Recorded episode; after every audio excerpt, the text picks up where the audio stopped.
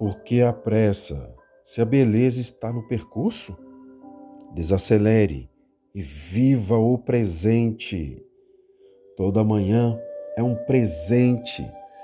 Vá atrás daquilo que ilumina o seu coração. Cure o passado. Viva o presente. Sonhe o futuro. Aprenda com o passado. Viva para o presente e acredite no seu futuro. Esqueça o passado, viva o presente, tome posse do futuro.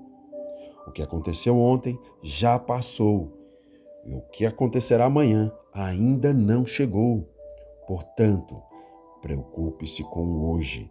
O presente está vivo, está forte e deve ser aproveitado ao máximo. Não viva do passado, o que passou, passou. Aproveite a oportunidade de recomeço que Deus lhe concede todos os dias e faça o bem que deixou de fazer ou faça certo o que errou. Viva o presente, o passado já se foi e o futuro só a Deus pertence.